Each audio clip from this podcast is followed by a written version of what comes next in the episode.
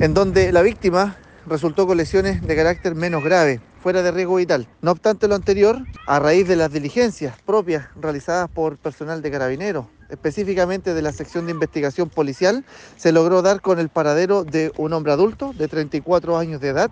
quien al momento de la detención portaba entre sus vestimentas eh, un arma blanca con la que habría ocasionado las lesiones a su víctima y además mantiene una orden de detención vigente por el delito de receptación.